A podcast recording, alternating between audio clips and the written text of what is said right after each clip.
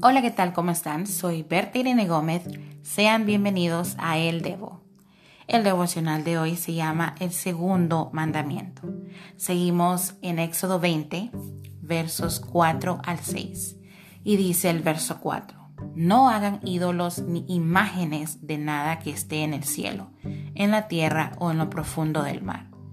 No se arrodillen ante ellos ni hagan cultos en su honor. Yo soy el Dios de Israel y soy un Dios celoso. Yo castigo a los hijos, nietos y bisnietos de quienes me odian, pero trato con bondad a todos los descendientes de los que me aman y cumplen mis mandamientos. El segundo mandamiento explica el primero sin dejar ningún margen de error. Esto dice la Biblia de Estudio para Mujeres Holman.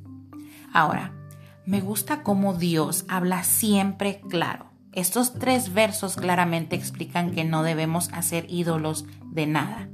Ahora, ¿qué es un ídolo?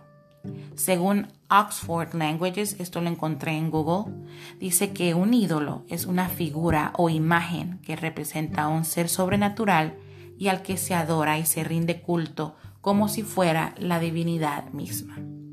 Los humanos somos adoradores por naturaleza, tenemos la necesidad de adorar. Dios nos creó para adorar. La cuestión es a qué o a quién vamos a adorar.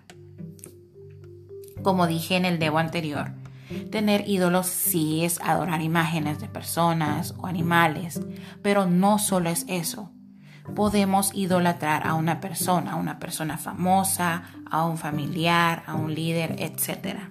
Ahora, lo interesante de estos versos es donde dice que Dios es celoso. ¿Por qué Dios dice que es celoso? ¿Acaso no los celos son malos?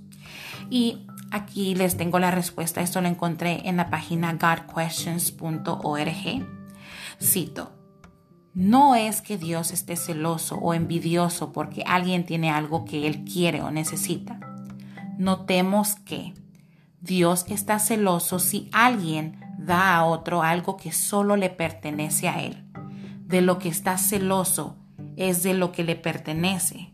La adoración y el servicio le pertenece a Él y que son para brindarlos solo a Él. No es que Dios sea extremista o que Dios tenga un complejo de inseguridad, como les dije anteriormente. Dios no puede compartir el primer lugar con nada ni nadie. Solo Él debe ocupar el primer lugar en nuestra vida y solo a Él le pertenece toda la gloria, toda la honra. Y es que, si analizamos, solo Él es digno de ella. Pero como también te dije en el devocional anterior, Dios no te obliga a nada. Al final, nosotros, al final tú y yo somos los que tomamos la decisión. ¿A quién le vamos a dar el primer lugar en nuestra vida? Entonces, meditemos. ¿Quién es el primero? ¿Quién es el que ocupa el primer lugar en nuestra vida? Como siempre, te doy gracias por escucharme. Meditemos en esto. Y espero verte en el próximo devocional.